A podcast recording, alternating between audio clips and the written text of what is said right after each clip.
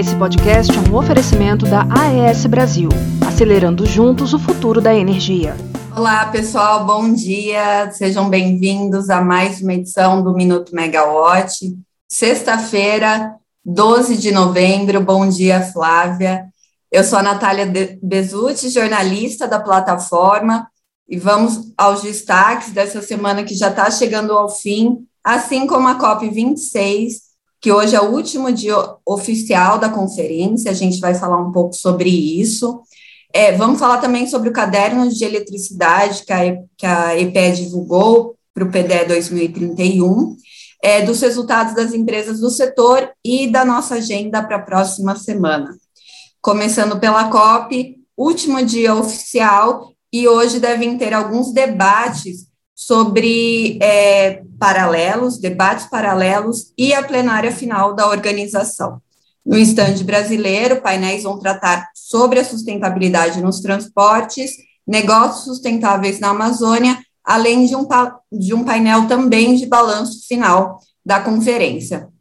Bom, apesar da COP, né, tá no último dia, muita gente tá, já está na expectativa de que, a, de que a conferência continue é, no fim de semana. Tem alguns assuntos que ficaram, digamos, mal resolvidos, precisam ter as arestas aparadas, entre eles o financiamento dos países desenvolvidos para aqueles em desenvolvimento ou considerados países pobres ali na cúpula, né, nas discussões, é, do financiamento e também da, das emissões de, de carbono, do comprometimento é, oficial é, o fato do comprometimento, né? O documento é divulgado hoje de manhã, um rascunho do acordo final, amenizou o tom sobre esse comprometimento dos países, está muito mais como um pedido que os países apresentem a partir de 2022 as metas para redução das emissões e também o tom foi amenizado quanto ao fim do financiamento é, para combustíveis fósseis. Ontem eu falei que a Arábia Saudita estava entrando aí na briga sobre demonizar o, os combustíveis fósseis. Então, hoje, no rascunho que foi divulgado cedinho, já tem é, um, uma redução do tom, um tom mais pacífico sobre isso, quanto à suspensão, né? Mais indícios. Bom, no capítulo do financiamento, é, como eu tinha falado mais acima, que era um dos que é um dos pontos ainda a serem concluídos pela organização, o, o Brasil propôs a criação de um comitê para estudar né, quais são os novos valores que os países em desenvolvimento devem receber, é, mas isso foi retirado do documento divulgado hoje, do rascunho. Em 2015, no Acordo de, de Paris, foi acordado que os países em desenvolvimento iam receber dos mais ricos 100 bilhões por ano para uma adaptação aí de financiamento para propostas de redução de emissão de gás carbônico.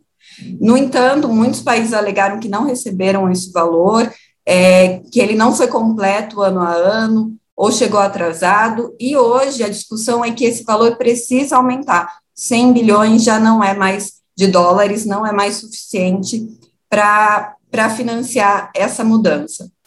Uma discussão que, que tem acontecido muito na COP é sobre a classificação da energia nuclear como verde. O, alguns países apostam nisso para redução das emissões de gás de efeito estufa, uma alternativa né, aos combustíveis fósseis. É, e na próxima semana, a Comissão, a, a, a Comissão Europeia vai discutir o tema é, a França já disse que, que é contra isso, e ontem Alemanha, Áustria, Luxemburgo, Portugal e Dinamarca também assinaram uma declaração para excluir a energia nuclear do financiamento europeu e da classificação como energia verde. Chegando no Brasil, vamos falar agora do PDE, do Caderno de Eletricidade do PDE 2031. A Camila Maia fez uma matéria bem completa na plataforma. Vamos só aqui destacar alguns pontos. É, a carga de energia, segundo o caderno, deve ter um crescimento de 3,4% ao ano nos próximos 10 anos, o que deve fazer com que o país saia dos quase 70 gigawatts previstos, né, 70 gigawatts médios previstos para terminar 2021 e chegue próximo aos 100 gigawatts médios em 2031. Para esse cenário, a, a, o PDE considera que o PIB vai ter um crescimento médio de 2,9% ao ano. Vamos lembrar que nos últimos 10 anos o, o PIB cresceu muito próximo de 1%, abaixo ou acima, mas ficou aí nessa faixa. Então, o PDE considera um crescimento do PIB de 2,9% ao longo dos próximos 10 anos, e para atender essa carga, a expansão prevista é de 27 gigawatts médios. O montante né, expressivo equivale a 3,5 hidrelétricas de Itaipu, considerando as duas parcelas aí da energia de Itaipu, brasileira e paraguaia. Bom, a semana agitada no mercado financeiro, né, com o resultado do terceiro trimestre das empresas de energia e óleo e gás. A Camila Maia acompanhou todos os balanços que saíram ontem à noite, foram sete balanços. É, a gente tem na plataforma também CPFE, o resultado da CPFL, Light, Energisa, Renova Energia, CEMIG, Focus e Horizon. A CPFL reportou lucro líquido com crescimento, assim como a Light, Energisa, CEMIG reportaram lucro, assim como a Renova Energia, mas uma queda em relação ao mesmo período do ano anterior. E na nossa lista das sete empresas que divulgaram ontem, só a Horizon reportou prejuízo, que foi de 1,4 milhão, que é uma queda de 120% na comparação com o mesmo período de 2020. É, segundo a empresa, caso não fossem ajustados efeitos de pagamento em ações de crédito de carbono, ela teria um resultado positivo de 548 mil. Bom, hoje tem a teleconferência de todas essas empresas que eu falei, às 10 a gente acompanha o resultado da Focus Energia. Às 11 tem CPFL e Horizon. Às 14 é a vez da teleconferência da Light. Às 15, Energisa e Semig. E às 16, fechando o dia, a Tele da Renova.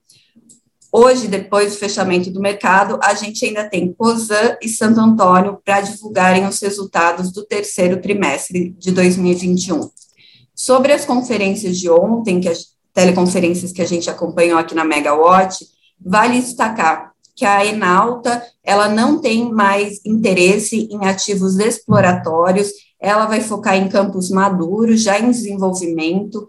É, ela tentou, né, nesse último ano, aquisições é, na área. No entanto, ela entendeu que o mercado estava muito aquecido por conta do aumento do preço do petróleo e dos desinvestimentos da Petrobras. Então, ela não conseguiu um bom resultado. Ela tentou, né, Albacoara e Albacoara Leste. No entanto, quem levou foi o consórcio liderado pela PetroRio, mas ela disse que vai se manter aí ativa na busca para diversificar o portfólio. A Taesa também quer crescer com aquisições no mercado secundário, mas ela se prepara também para os próximos leilões de transmissão. Muitos ativos da empresa têm concessão para vencer em 2030, então por isso esse movimento dela. Quem também está com apetite para os leilões de geração e transmissão é a Copel, em dezembro, a grande aposta da companhia é a termoelétrica de Araucária, no leilão de capacidade de reserva. Falando nesse leilão, na terça-feira, a ANEL é, vai fazer a deliberação do edital, do edital do certame após o período de consulta pública, e também ela vai deliberar sobre os CVUs das termoelétricas Uruguaiana e Cuiabá, da Âmbar Energia, e o resultado da revisão tarifária periódica da C3ED, o reajuste da C3E começa a valer em 22 de novembro. E, para fechar a semana, a Câmara marcou a discussão do PL 1917 para a próxima quarta-feira, dia 17. Vamos ver agora se a discussão desencanta ali na Câmara e se o PL vai para frente ou se a gente acaba ficando com um 414, ambos sobre a modernização do setor. Bom, muita coisa na agenda dessa sexta e muita coisa promete para a próxima semana. Também na próxima semana, Rodrigo Polito está de volta. Bom fim de semana para todo mundo, bom feriado. Tchau, tchau.